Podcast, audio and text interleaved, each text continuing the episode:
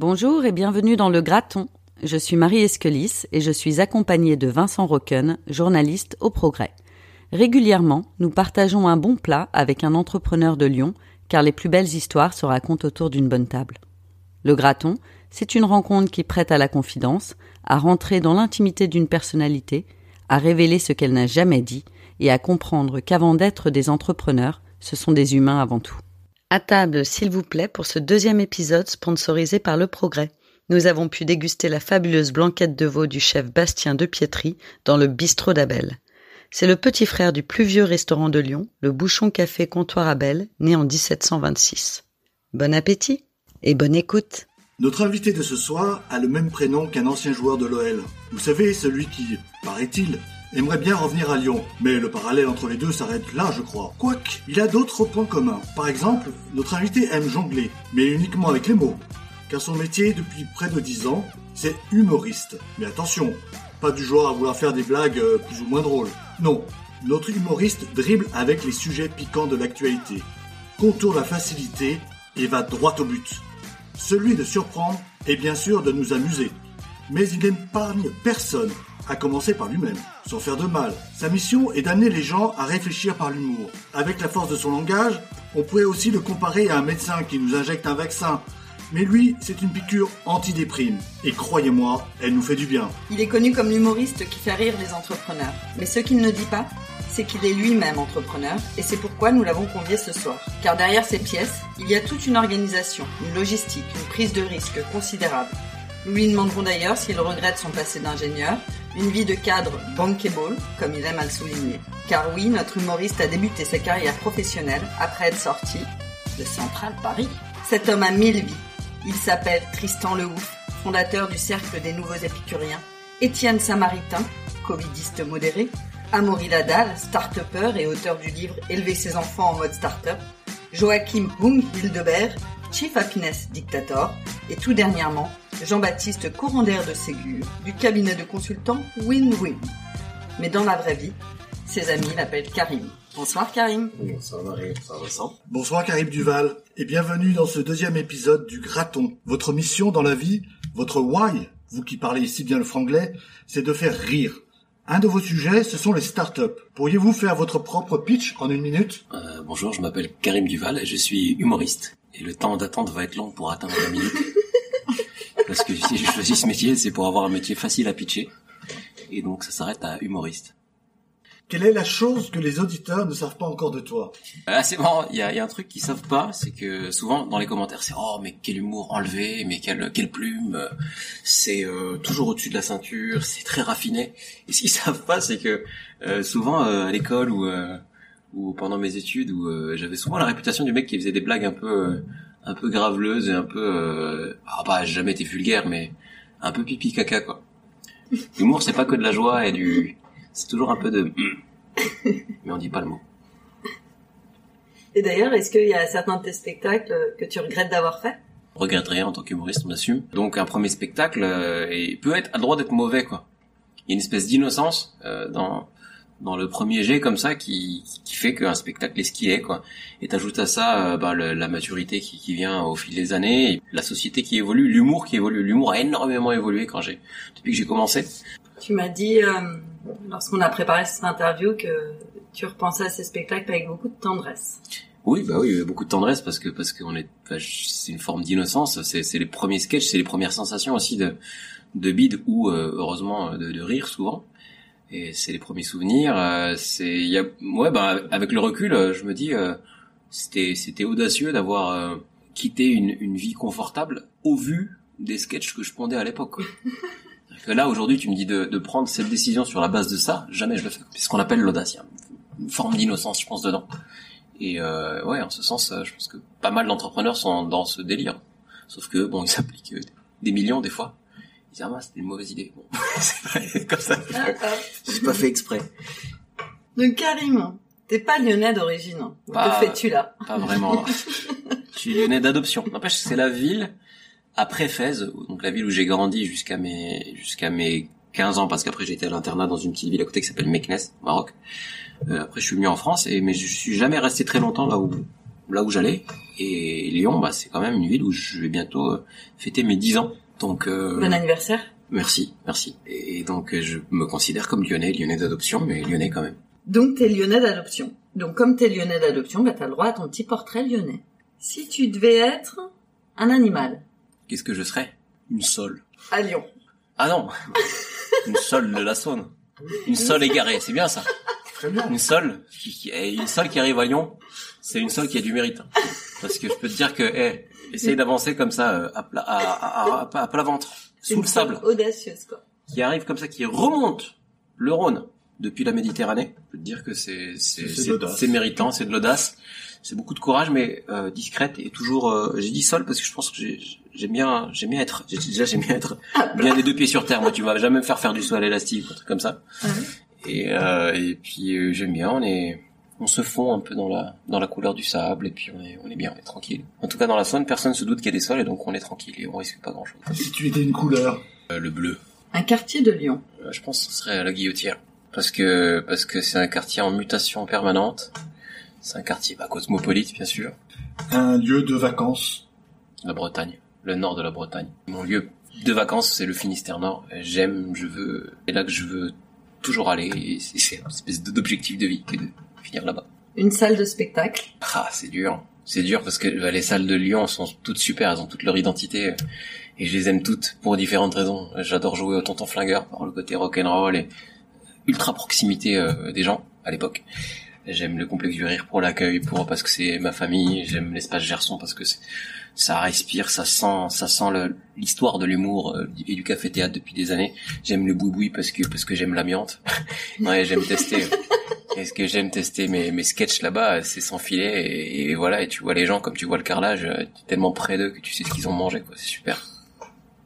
Et la bourse du travail où je voudrais jouer bientôt et qui est grande, mais que j'aime parce qu'elle me procure les mêmes sensations que ces quatre salles réunies, alors que c'est une salle où il y a 1800, 1800 places. C'est quand la date prévue? Euh, 18 décembre 2021, on y croit? On y croit. On y croit. si tu étais un sport, Si moi j'étais un sport, le foot, Un plat. un plat, la soupe feu, c'est une soupe vietnamienne parce que c'est tellement bon. C'est simple, c'est ouais, c'est une soupe à base de, de badiane, de gingembre, de cannelle, de, de plein de choses qui mijotent. un fromage, La vache qui rit. Parce que c'est le premier fromage de ma vie. Au Maroc, on n'est pas très fromage, on est très très gastronomie au Maroc, mais on n'est pas fromage. Quoi. Et donc euh, moi j'ai grandi euh, à la vache qui rit. C'était, il y avait ça et ce qu'on appelait le fromage rouge, une espèce de gouda pas bon, qui était le seul fromage d'importation à l'époque. Et le fromage a mis du temps à arriver au Maroc.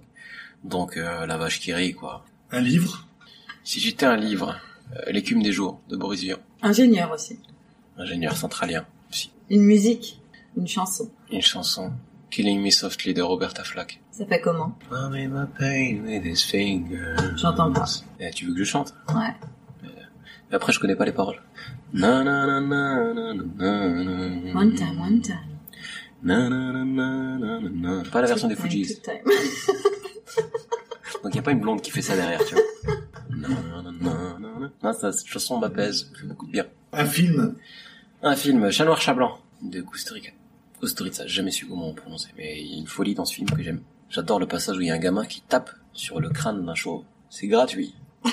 Il fait comme ça, t'as une plan comme ça, t'as un gamin qui fait J'ai envie de le faire sur le micro, là. Il tape comme ça sur le, sur le crâne d'un chauve, et c'est super. Ça suffit à mon bonheur. A un humoriste de référence? Alexandre Astier. Plus qu'un humoriste. Ouais. un grand, grand artiste. Lyonnais, accessoirement. Dans la vie, on fait ce qu'on veut, pas ce qu'on veut. J'aurais voulu être un artiste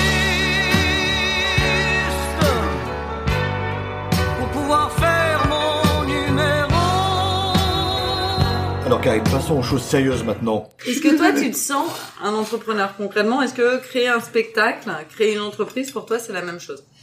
Il y a beaucoup beaucoup de similitudes, ça c'est sûr. Après c'est pas exactement la même chose, mais oui dans le dans le dans, dans l'esprit, dans l'engagement. euh, oui, euh, quand tu, enfin, créer un spectacle pas que au sens artistique, mais développer un spectacle. Quand tu es dans la démarche dans laquelle je suis et que tu produis ton spectacle, t'es quand même obligé de ça d'être un minimum réaliste aujourd'hui, de voir si si euh, si ça va rencontrer son public, si euh, si on va si on va quelque part avec, où on va, euh, quelle salle, euh, où est-ce qu'on démarre, sur quelle durée, et, finalement qu'est-ce que ça va aussi amener pendant le développement du spectacle. Il y a, il y a plein de pas de produits dérivés, d'activités dérivées en fait autour de ça.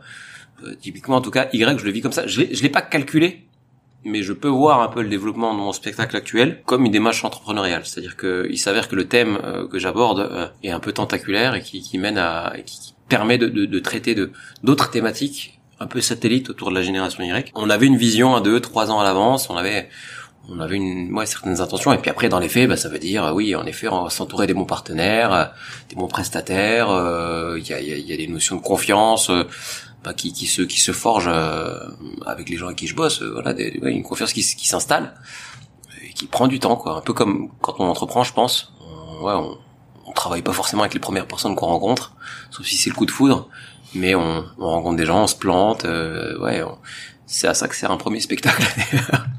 Le premier spectacle a eu un petit succès d'estime et c'est un peu ma première boîte que j'ai plantée on va dire. On peut dire ça comme ça et la deuxième euh, deuxième ouais on, on sait un peu plus où on va et donc ouais mais c'est par contre la différence c'est que c'est pas euh, c'est pas intentionnel tout ça mais avant d'avoir écrit quoi que ce soit est-ce qu'il y a un marché? Non enfin c'est pas un peu Un comme ça petit peu quand même. Tu essayes bien de, de non, connaître un peu les sincère- tendances. euh, sincèrement, non, non. j'écris- Je, je, je traite jamais d'un sujet parce qu'il est tendance ou parce que je traite un sujet parce qu'il me parle, euh, parce qu'il me correspond. Une entreprise qui marche bien, c'est une entreprise qui a une identité forte.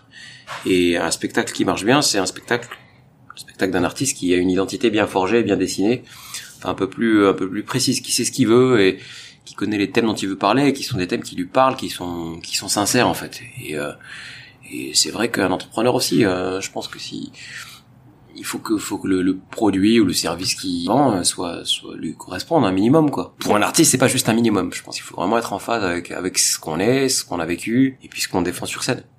Une innocence chez un artiste qui a peut-être pas chez l'entrepreneur qui veut que ça marche. Un artiste, pas vraiment. Mais quand même, il faut qu'il le soit, ou en tout cas, il faut qu'il y ait des gens autour qui lui rappellent qu'il y a une réalité, parce que si un spectacle ne marche pas, bah, il n'existera pas, il y aura pas de public, et ça pourra pas fonctionner.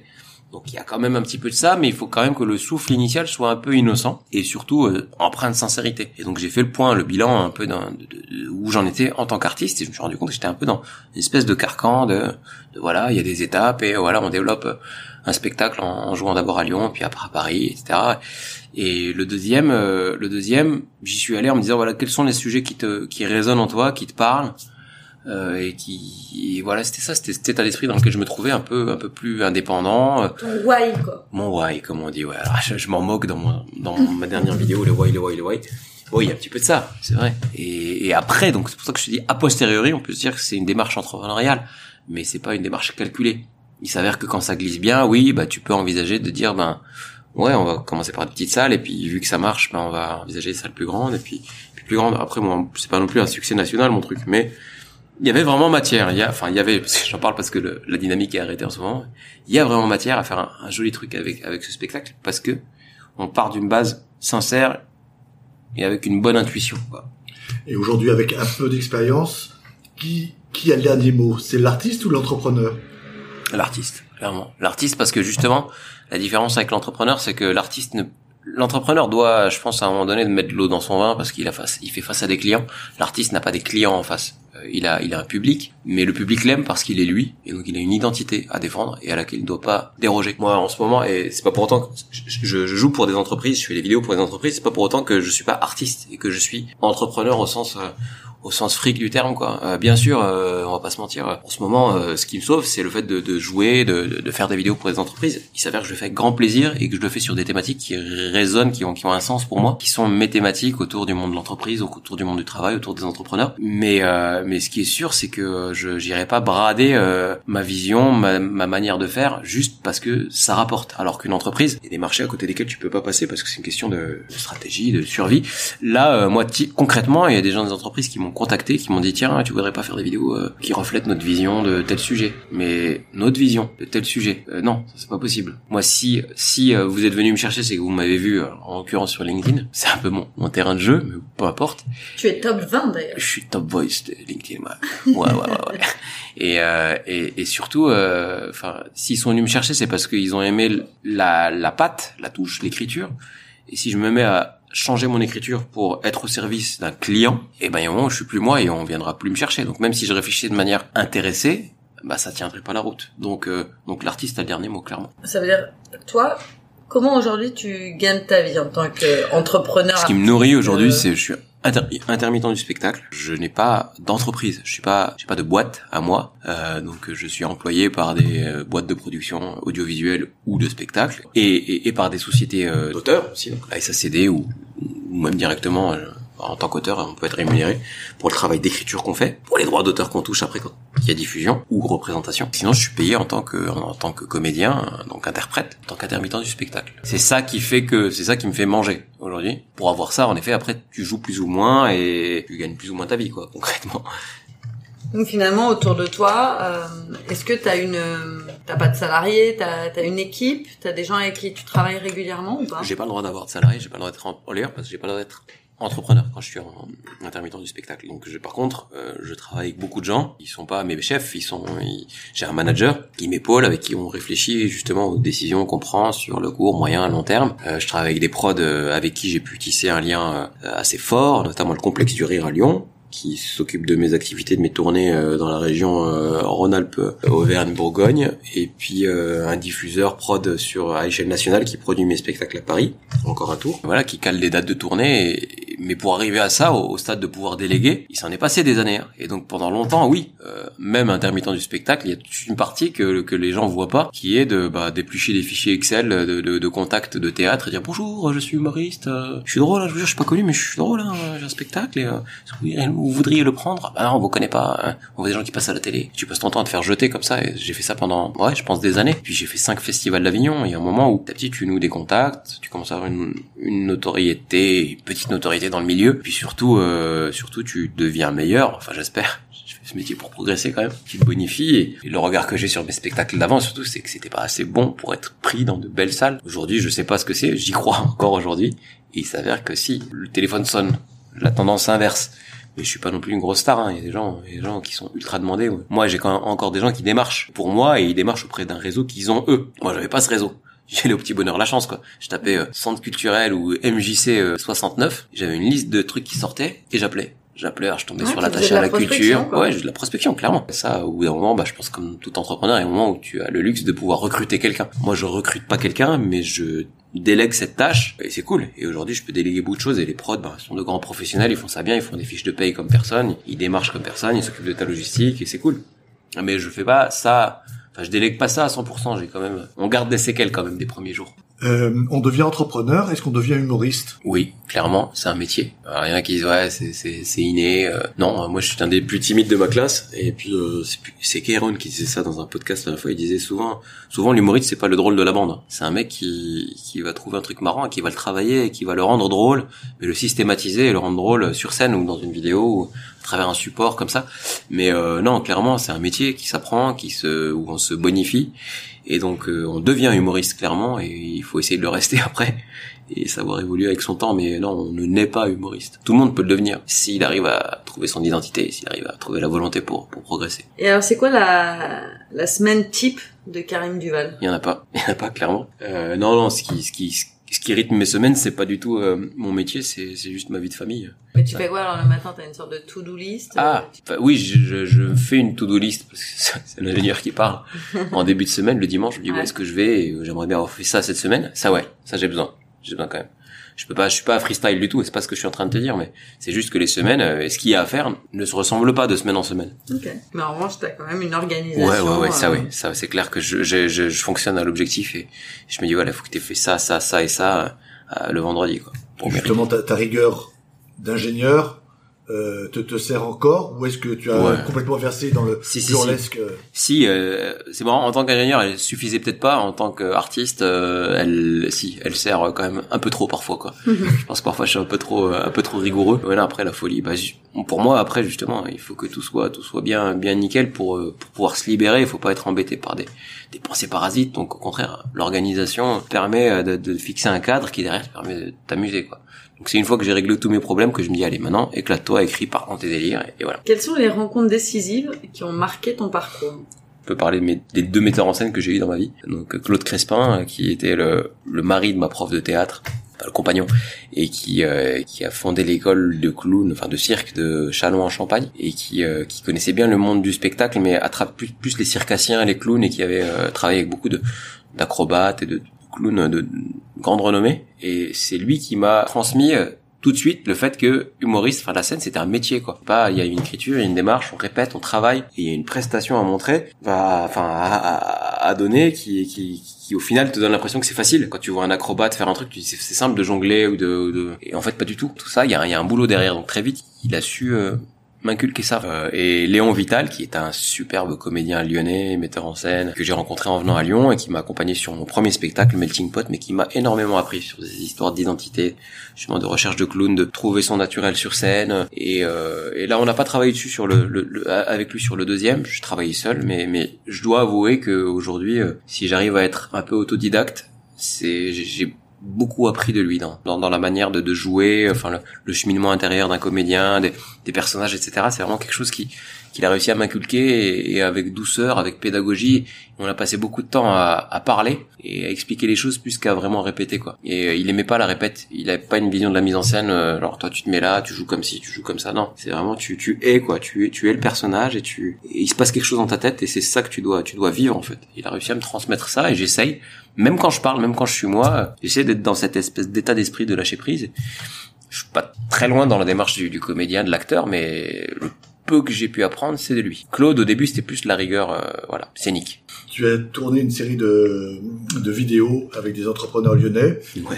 Est-ce qu'il y en a un ou une qui euh, t'a vraiment touché? Ouais, avec qui je suis resté pote et en contact. C'est Tom Thiellet qui a monté le moulin, le moulin, anciennement le moulin à salade, et le moulin aujourd'hui, qui est une boîte euh, lyonnaise qui qui embauche, euh, je crois aujourd'hui, 100 personnes, qui d'ailleurs est en difficulté euh, à cause du contexte et qui n'avait aucune raison de l'être parce que c'était une boîte qui cartonnait et qui cartonnait mais en, en étant très fidèle à certaines valeurs, notamment écologiques, mais pas seulement, qui mettait en avant vraiment l'épanouissement des, des gens s'ils le souhaitaient, quoi, s'ils souhaitaient bosser dans un dans un restaurant qui, enfin, une entreprise qui fait de la restauration, mais qui voulait s'épanouir dans d'autres fonctions, peut-être plus transverses, etc., qui donnait vraiment leur chance à- aux gens qui rejoignaient la boîte et assez égalitaire sur les salaires, sur. Ah, euh, tu enfin, nous avais parlé ouais, ouais, alors- modèle d'entreprise. Ouais, ouais, alors ils vous, en, en ils vous fait. en parleraient mieux, ouais, une entreprise libre. Ils ils sont allés jusqu'à mettre en place euh, la définition, euh, enfin, en- mettre en place l'autodétermination des salaires. Je veux pas aller plus loin dans le sujet parce qu'ils sont allés loin dans la démarche et c'est vraiment un gars super intéressant. Mais Tom Thiellet, super, super sympa parce que ultra rigoureux dans la démarche, donc il peut vraiment transmettre en, en termes de démarche. Enfin, il va connaître au centime près ce que lui coûte euh, la salade, euh, le- la rondelle de concombre et tout. Il m'impressionne là-dessus. Mais en même temps, c'est quelqu'un de profondément, profondément humain, profondément touchant et, euh, et il m'a vraiment marqué. C'est une rencontre qui m'a marqué à Lyon.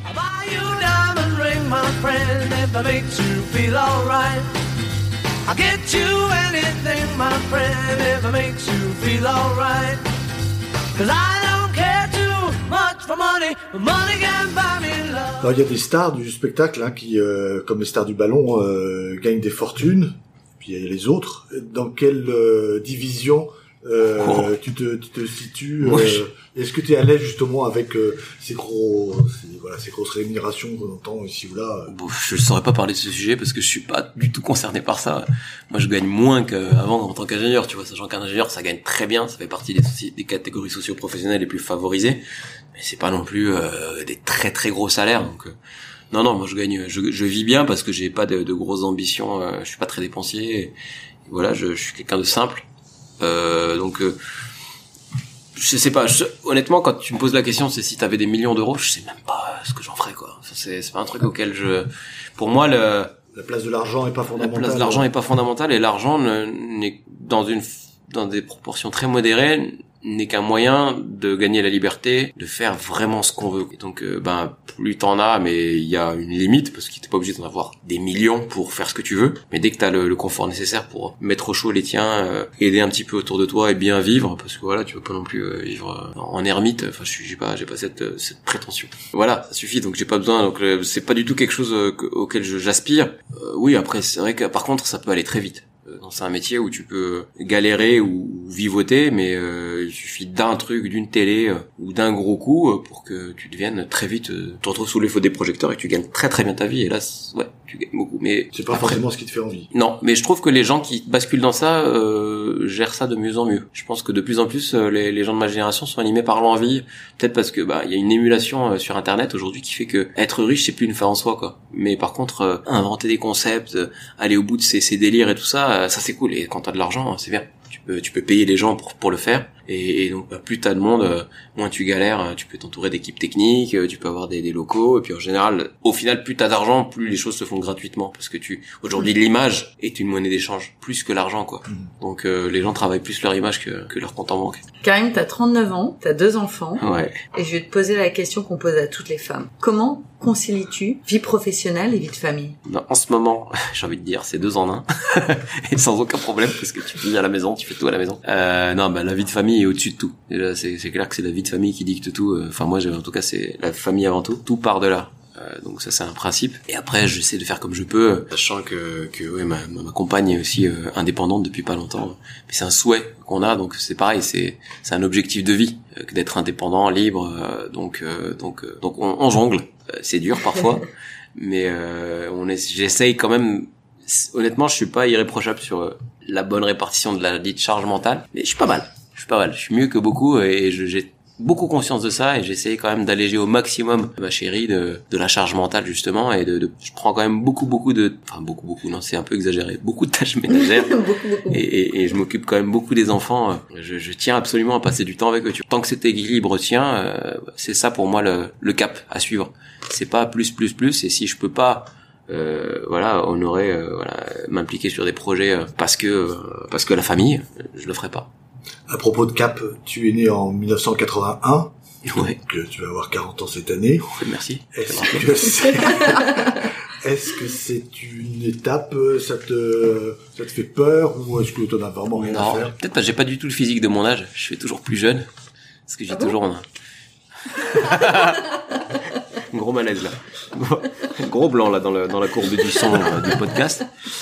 Je n'adhère pas à cette question. Non, j'ai pas l'impression d'avoir, un- j'ai pas du tout conscience de mon âge. J'ai l'impression, enfin, tu vois, c'est c'est peut-être le fait d'être artiste ou d'être indépendant, mais une espèce d'innocence de euh, non, ce sera toujours comme ça, et je suis toujours libre. Et en fait, tant que tu te projettes, et tant que t'as des projets, des, des idées, des idées, des envies, ben tu vieillis pas en fait.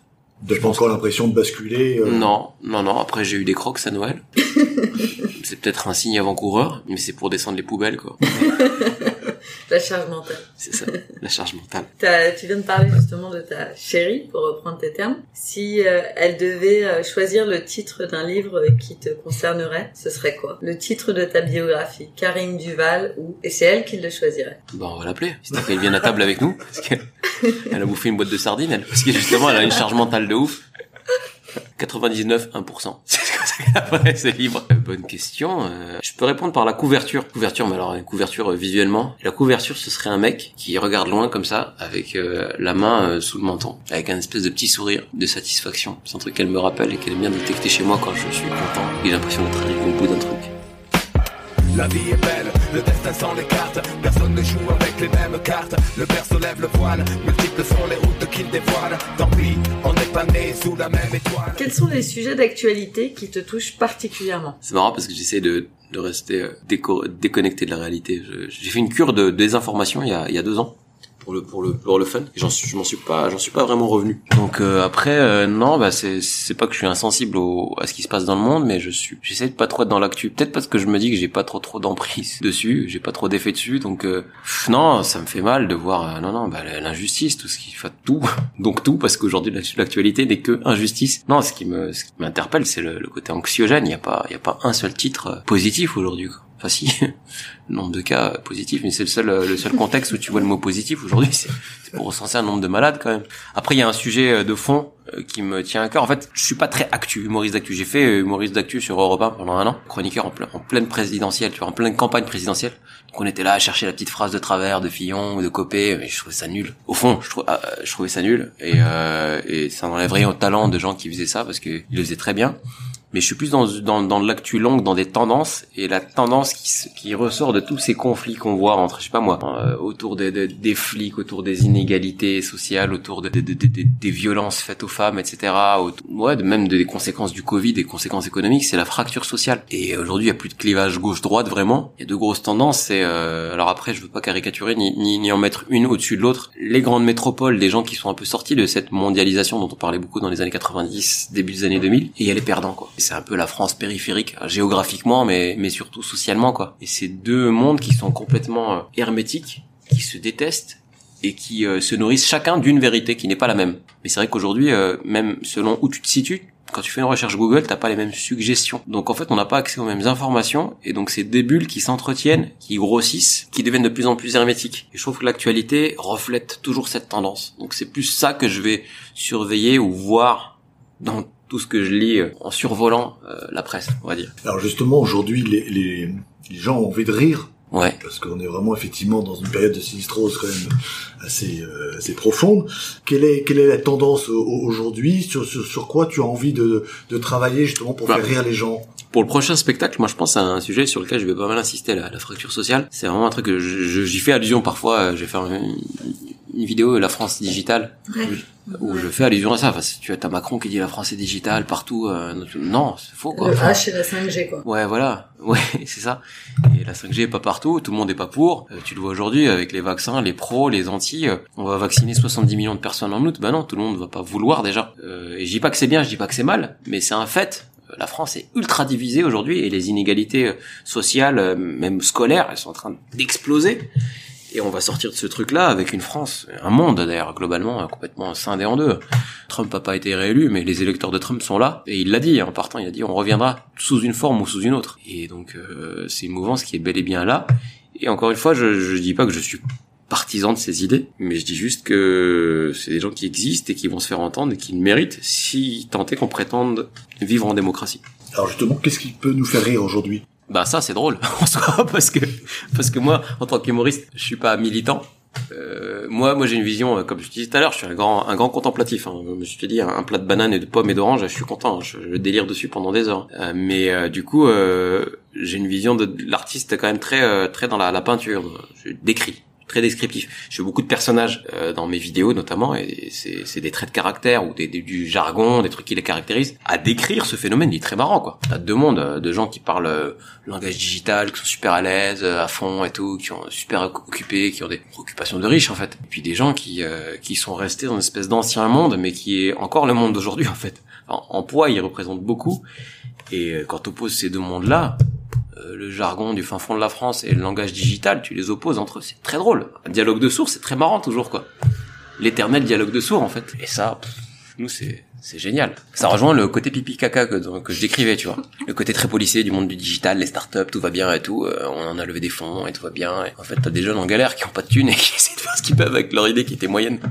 Mais ouais, ouais, c'est- oui, oui, c'est un peu ça. Justement, je rebondis là-dessus. Tu, tu parles beaucoup de la génération Y, mais dans les faits, il appartient, hein, quand même. Ouais, ouais, théoriquement, selon certaines définitions. Je suis de 81, donc après, honnêtement, je me reconnais pas dans des mecs qui naissent en 95, typiquement. Mais oui, j'y appartiens, théoriquement. Concrètement, par rapport à cette génération Y, qu'est-ce qui t'agace vraiment, mais vraiment, tu vois, que tu dis pas Et qu'est-ce qui te plaît vraiment? Bah, c'est vrai que j'ai un peu de distance par rapport à elle, parce que je suis un vieil Y. Ce que j'aime.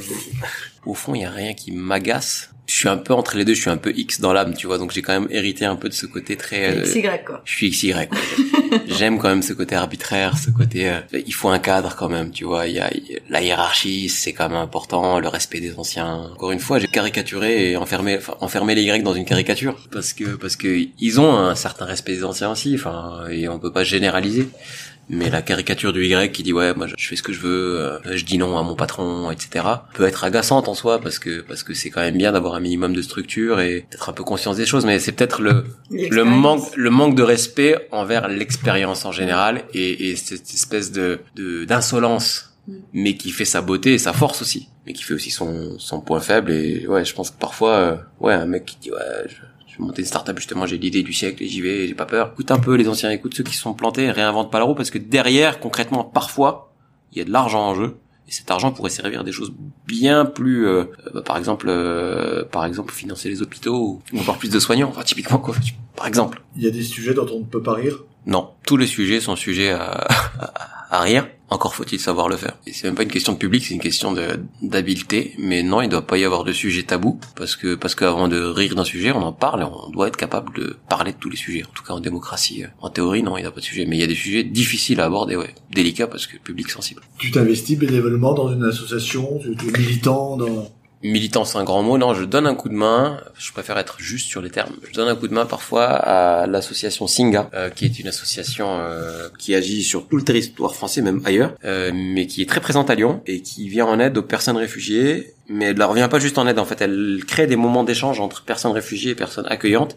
Elle a mis notamment en place le, le programme Calme, comme à la maison, qui permet d'accueillir des personnes réfugiées chez des gens, chez l'habitant, pendant un certain temps. Donc il y a de très belles histoires qui sont nées de ça et donc moi j'essaie d'intervenir à hauteur de ce que je sais faire, à savoir euh, animer bien sûr bénévolement leur soirée euh, Singa Inspire. C'est une espèce de TED mais à la sauce Singa où ils, ils, ils font venir sur scène soit des personnes réfugiées, soit des personnes pas réfugiées qui parlent de leurs projets entrepreneuriaux, de, certains thèmes. Parfois ben ouais les témoignages sont lourds, les personnes te racontent leur parcours, ce qu'elles ont laissé derrière avec beaucoup de pudeur, mais on sent euh, que c'est lourd. Et là, le rire fait du bien, quoi. Donc, euh, j'aime bien crever les abcès entre entre les passages. Puis, euh, j'aime bien aussi euh, accompagner les gens dans la préparation de leur speech. Donc, j'ai accompagné notamment trois personnes, notamment euh, Bonnie Magambo, qui est entrepreneur lyonnaise, qui développe, en fait, qui qui a vécu des trucs de dingue, très difficiles, et qui en plus est euh, insuffisante rénale, et qui a développé, tu vois, dans la difficulté dans laquelle elle se trouve, elle a développé un brassard pour protéger les personnes qui font des, des, des- de la dialyse deux, euh, deux, trois fois par semaine. Donc elle a créé un brassard pour protéger cette zone du corps, et après, bah, il faut le commercialiser, et donc rendre ça euh, aux normes. Donc elle est vraiment dans cette démarche aujourd'hui, et c'est une entrepreneur qui se bat, alors qu'elle est vraiment trois enfants, seule, et je l'ai accompagné euh, pour euh, déjà structurer son, son discours et, et le, le- le valoriser. Je suis assez fier parce que son discours a eu une certaine résonance au dernier Singa Inspire qui a eu lieu à Paris. Et alors, je sais pas que grâce à ça, mais ça contribue à l'aider à trouver des partenaires et à encore être là aujourd'hui. Elle mérite d'être d'être accompagnée, d'être mise en valeur. Et donc euh, tous les gens qui sont un peu dans la medtech et tout ça, euh, bah, je vous invite à vous intéresser à ce qu'elle fait. Elle est à Lyon? Elle est à Lyon. Donc, est-ce qu'on peut dire ce soir que c'est la lyonnaise qui n'est pas connue mais qui mérite d'être connue? Absolument. Ouais, ouais. Je vous invite à inviter Bonnie, qui, qui est juste une, une personne, euh, une personne extrêmement touchante. On dit de la génération Y qu'elle euh, fait prendre conscience de la problématique écologique. Est-ce que aujourd'hui tu as peur pour la planète? Ouais, parce qu'elle prend conscience de la, de la problématique écologique en étant face à ses contradictions. Donc, elle est une superbe révélatrice des problèmes écologiques, quoi. On est là à s'affoler, mais on s'affole sur notre smartphone qui était, dont l'empreinte carbone est atroce. Donc, euh, oui, euh, je suis flippé, bien sûr, pour l'avenir de la planète. Euh, Enfin, moi, j'y crois au réchauffement climatique. Je suis pas du tout dans les théories complotistes qui, prônent le contraire. Euh, Est-ce que je suis vraiment actif Euh, pff, Non, je fais. Honnêtement, je, je, je peux pas me dire fier. De, je fais des efforts, oui, euh, à ma petite échelle, mais mais je, me, je suis dans la contradiction comme comme tous les gens qui n'ont pas choisi d'être euh, d'être ermite quoi qui, qui qui choisissent de vivre dans une vie on va dire moderne et connectée Euh, donc euh, oui oui oui bien sûr ça, me concerne mais je je vais pas avoir la prétention d'être engagé. Il y a des Lyonnais qui le sont je peux vous inviter à, à inviter euh, Julie Pouliquin, par exemple, qui bosse à l'accordé coworking où j'aime bien bosser et qui est fondatrice de l'accordé même d'ailleurs, qui est dans une démarche beaucoup plus poussée au niveau de l'écologie. Ah, Dans les Lyonnais invités, il y en a plein, hein. plein de beaux, plein de beaux monde à Lyon, belles personnes très intéressantes. Ah, Vas-y, vas-y. Julie Rignanet, tiens, j'aime bien, j'ai envie d'inviter des, des Julie. Elle, elle est, elle est directrice artistique. Jamais bossé avec elle, mais euh, on, on se connaît à l'accordé et je la vois bosser. C'est une nana qui m'impressionne, elle est toujours là. Et puis, il y a un sens de l'esthétique. Tu sais, t'as des gens comme ça, tu, ça t'énerve, tu sais, chez eux, c'est toujours beau et toujours bien. Toi, t'as un meuble Ikea qui est le même que chez tout le monde et elle a le petit truc en plus. Les petits trucs euh, qui fait que t'as la classe, quoi. Et ça se voit dans, les projets qu'elle mène, les projets audiovisuels ou, graphiques. Ça se voit qu'elle a l'œil, qu'elle a, ce sens de l'esthétique et, c'est une nana super intéressante, une battante vraiment. Si vous voulez mettre en avant les femmes, ouais. Les- Est-ce qu'on peut se dire que quand on sort de tout ça, euh, on organise le- la table de Karim et, et tu nous invites plein de gens comme ça sympas et on grave. ensemble Ça marche et je m'efface, j'ai rien à dire. Parce que C'est dit, hein c'est déjà dit, intéressant. hein Quelle personnalité politique a fait le plus pour le monde de l'art et du spectacle en France, selon toi Mitterrand, je pense. En tout cas, de l'image. en 1981. Ouais, déjà que j'étais pas en France pour le vérifier et, et ni pour le comprendre, mais j'ai quand même l'impression que, euh, alors, je sais pas si c'est s'il a bien travaillé son image ou pas, mais les années Mitterrand quand même ont, ont vu beaucoup de lieux, de lieux culturels naître. Euh, la fête de la musique, c'est né sous lui. Je sais pas. Tout à fait. Bon, c'est symbolique et puis bon, ça vieillit pas très bien peut-être, mais mais globalement, c'est grâce à ça qu'on joue Nirvana euh, encore aujourd'hui quoi.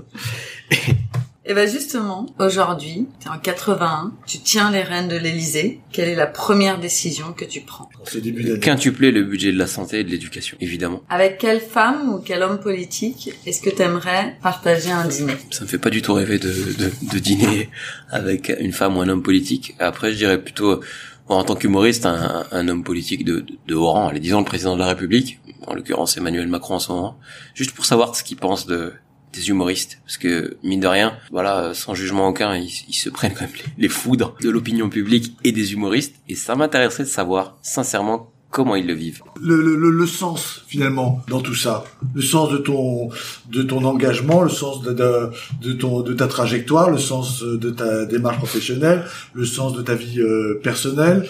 Euh, tu arrives à la petite étincelle, elle, elle est où en toi? Le mec, il te pose une question comme ça où tu peux répondre toute ta vie, tu sais. Il te dit, c'est la question de la fin. C'est comme si tu posais le sujet du bac philo. À la fin, à trois minutes, t'as, t'as trois minutes pour nous dire la différence entre subconscient et incon- inconscient. Voilà. Et, et ça se termine par euh, et Dieu dans tout ça. Voilà. Et Dieu dans tout ça. Eh ben oui, forcément. Le sens, hein, côté, côté métaphysique. Moi, je, je suis, je suis assez, euh, assez fataliste au fond. Donc, euh, j'ai pas, peut-être pas l'ambition ni la prétention de pouvoir changer le monde, changer le cours des choses. Euh, bien sûr, j'essaie d'être la meilleure personne que possible. L'humour, euh, il s'avère que c'est la forme que j'ai choisie pour pour essayer d'y arriver euh, sur le plan personnel, euh, professionnel, pardon, et personnel aussi, parce que l'humour, l'humour aide bien dans la vie de tous les jours. Donc, le sens de tout ça, j'ai envie de dire, euh, le sens de tout ça, c'est que la Terre tourne, elle tournera encore. euh, Enfin, non, peut-être pas. euh, S'il y a plus de conscience euh, humaine pour la faire tourner, je sais pas si elle tournera encore. Si le mot tourner voudra dire quelque chose, une fois qu'on sera plus là, on est juste de passage sur Terre. euh, Oui, enfin oui, bien sûr, il faut essayer de rendre cette existence euh, Mais non aussi. meilleure. Oui, mais non déjà. Non, mais rendre, rendre cette existence meilleure pour soi, bien sûr, mais mais mais pour le un maximum de monde. Et ce sera le mot de la fin. Essayons de rendre l'existence meilleure pour un maximum de monde, toujours avec humour et dérision. Merci et bonne soirée Karim Duval. Bonne soirée et bon appétit surtout.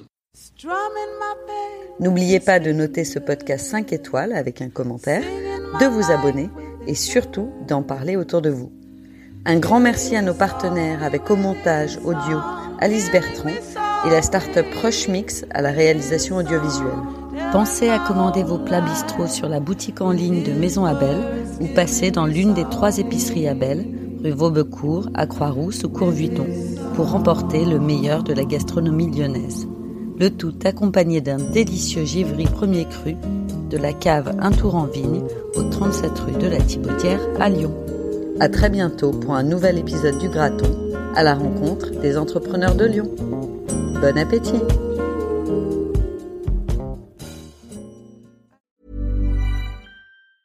Hey, it's Danny Pellegrino from Everything Iconic. Ready to upgrade your style game without blowing your budget? Check out Quince. They've got all the good stuff shirts and polos, activewear, and fine leather goods, all at 50 to 80% less than other high end brands. And the best part?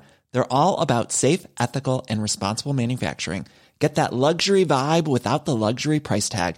Hit up quince.com slash upgrade for free shipping and 365 day returns on your next order. That's quince.com slash upgrade.